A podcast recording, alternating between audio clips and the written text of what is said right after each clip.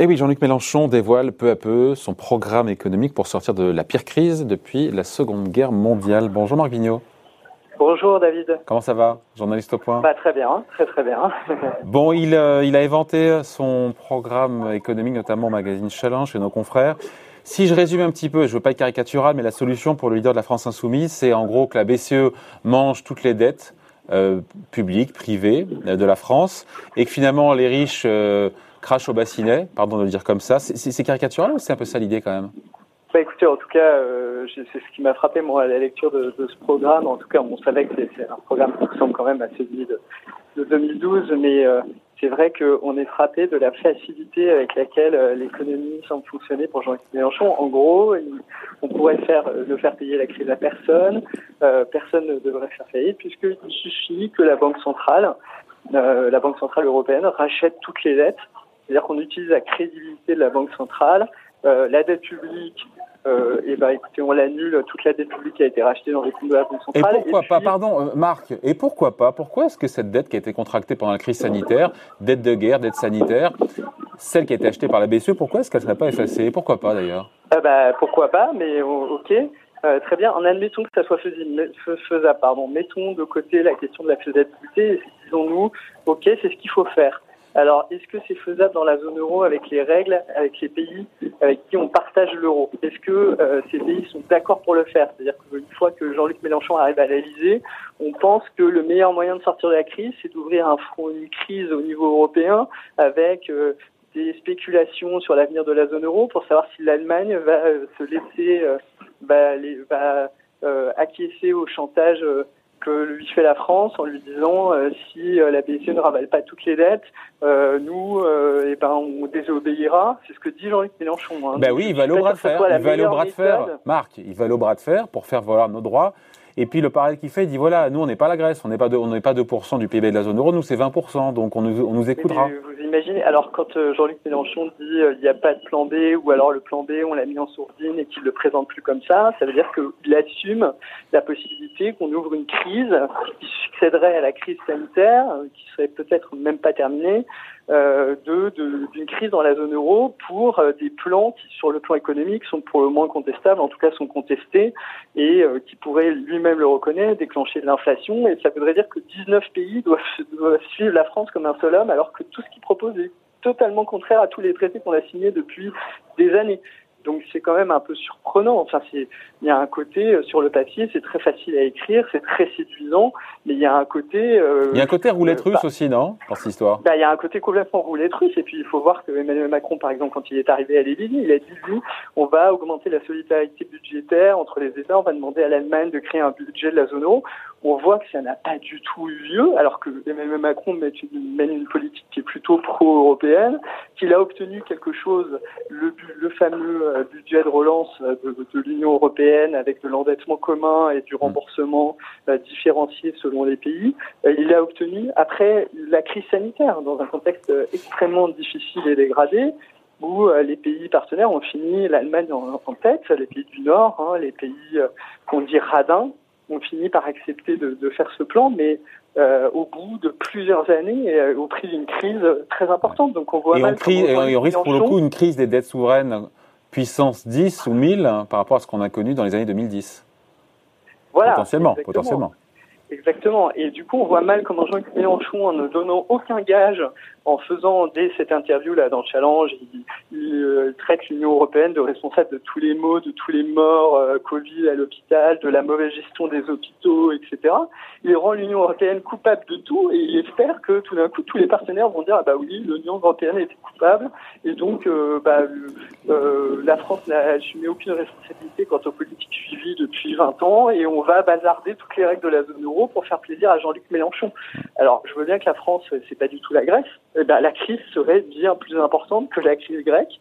Et donc, on, rentrera dans une période d'incertitude et de manque de confiance et de potentielle chute des capitaux qui serait très importante. En tout cas, on peut se demander si ce programme-là est une recette. Si ça marchait, si passait, tout se passait euh, correctement et que Jean-Luc Mélenchon arrivait à convaincre les partenaires européens à la limite, on pourrait se dire bon, est-ce que ça va déclencher de l'inflation? Il pourrait y avoir un débat théorique, économique sur ce qui va se passer. On pourrait en débattre et voilà. Mais avant même de rentrer là-dedans, on voit bien que l'objectif est quand même assez réaliste, même si on dit la France est un grand pays et qu'on pourrait braquer un pistolet sur la tente de l'Allemagne. Euh, il y a un moment, il y a des pays comme l'Allemagne, ils vont dire bon bah écoutez, euh, c'est peut-être mieux d'arrêter avec la zone euro si à chaque élection il y, a un, président qui commence à dire qu'en gros la politique monétaire peut tout résoudre. Il y a un côté très paradoxal puisque Jean-Luc Mélenchon n'arrête pas d'accuser l'euro d'avoir été responsable de la désindustrialisation du pays tout au long de l'interview et maintenant il demande à la Banque centrale qui a faire encore plus. cette crédibilité de, de maintenant d'effacer toutes les dettes. Alors euh, heureusement que l'euro a été surévalué pendant des années dans la tête de Jean-Luc Mélenchon pour aujourd'hui lui offrir la crédibilité de pouvoir effacer toutes les dettes. Donc il y a un côté euh, euh, très très contradictoire à vouloir faire de l'Union européenne et de l'euro le bouc émissaire, alors qu'aujourd'hui on lui demande d'être le sauveur absolu et de faire une politique complètement contraire à celle qui a été menée jusqu'à présent. Ouais. Jean-Luc Mélenchon, d'ailleurs, qui, euh, donc, qui fait tourner la planche à billets comme jamais, il veut aussi que les dettes, alors pour le coup, génial, des entreprises et même des ménages, il faut m'expliquer lesquels, soient effacées par la BCE. Pourquoi on n'y a pas pensé avant? C'est génial ce truc. Bah, c'est ça. Alors, euh, bon, ça reste des Moi, si on peut m'effacer mon emprunt immobilier, je dis pas non. Hein. Vous non plus, d'ailleurs. Excusez-moi, euh. Je dis, si je vous efface votre emprunt immobilier, votre crédit immobilier, vous êtes content et moi aussi. Hein. Ah bah ça, tout le monde dit oui, bien sûr. Euh, moi le premier, hein, euh, je, je, dis oui. Mais la question, c'est comment on va sélectionner les ménages qui seraient remboursés de quoi Pour quelle dette est légitime au niveau des ménages Quelle dette est légitime au niveau des entreprises Tout ça, on ne sait pas. C'est clairement, il y a un ton très électoraliste.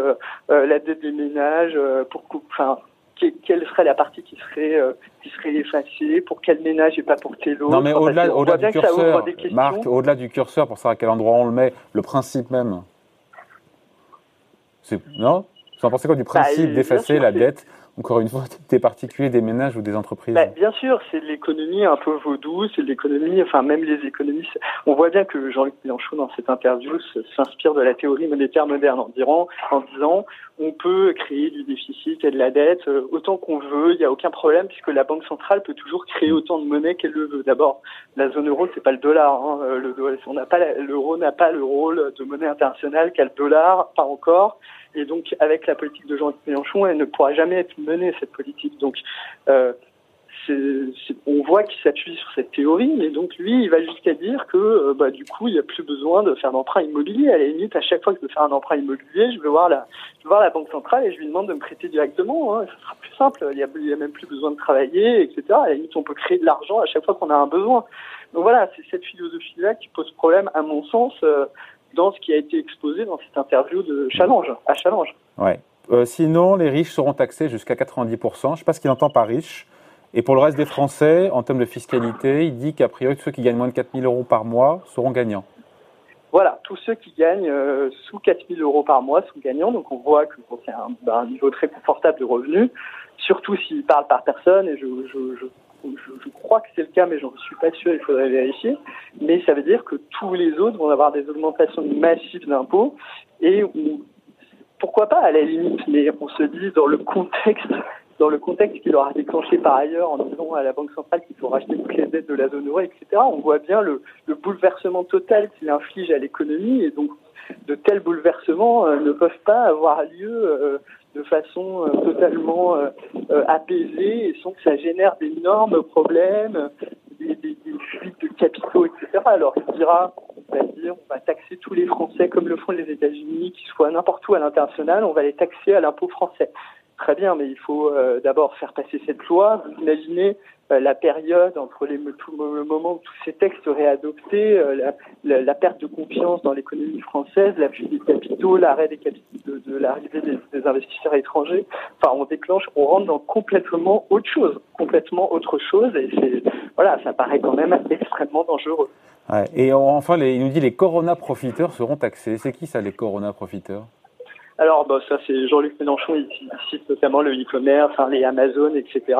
Donc, ce, qui est, assez frappant, c'est qu'il y a des taxes de partout, hein, parce qu'il y a une taxe pour euh, toutes les entreprises, une taxe universelle pour que les multinationales euh, ne, ne, ne plus à l'impôt. Il y a une taxe de Corona profiteur, donc il va falloir déterminer dans quelle mesure les profits ont augmenté pendant la période de coronavirus pour déterminer des secteurs qui auraient été euh, qui auraient profité du coronavirus. Bah, la grande distribution, le e-commerce, en gros, j'imagine. Oui, bien sûr, mais par exemple, un site français de e-commerce qui s'en serait bien tiré, bah, les pauvres, ils ne sont pas pour grand chose que les, les boutiques aient été fermées, que les Français pouvaient plus se déplacer pour voilà. Et donc si une ancienne a développé sa marque, bon, bah, on va lui prendre un peu ce qui lui aurait permis éventuellement de se développer et voir d'essayer de rattraper Amazon ou de voilà donc Amazon pourra payer la taxe et puis euh, le e-commerce français il aura peut-être plus de mal.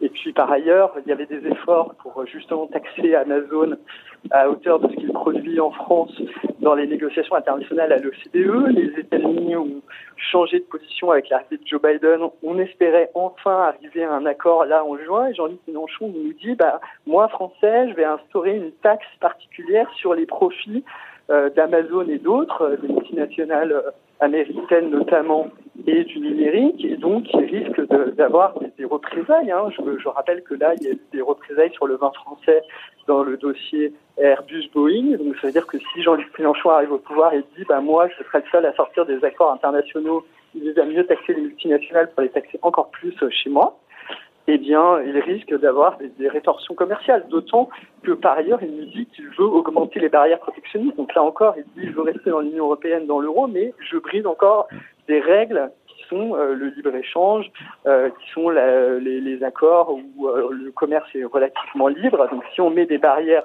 douanières unilatérales en France, eh bien, euh, d'autres pays risquent de répliquer. Et par ailleurs, on aura brisé les règles de l'Union européenne. Donc là encore, il faudrait que nos partenaires nous suivent et veuillent faire exactement la même politique, ce qui n'est absolument pas le cas.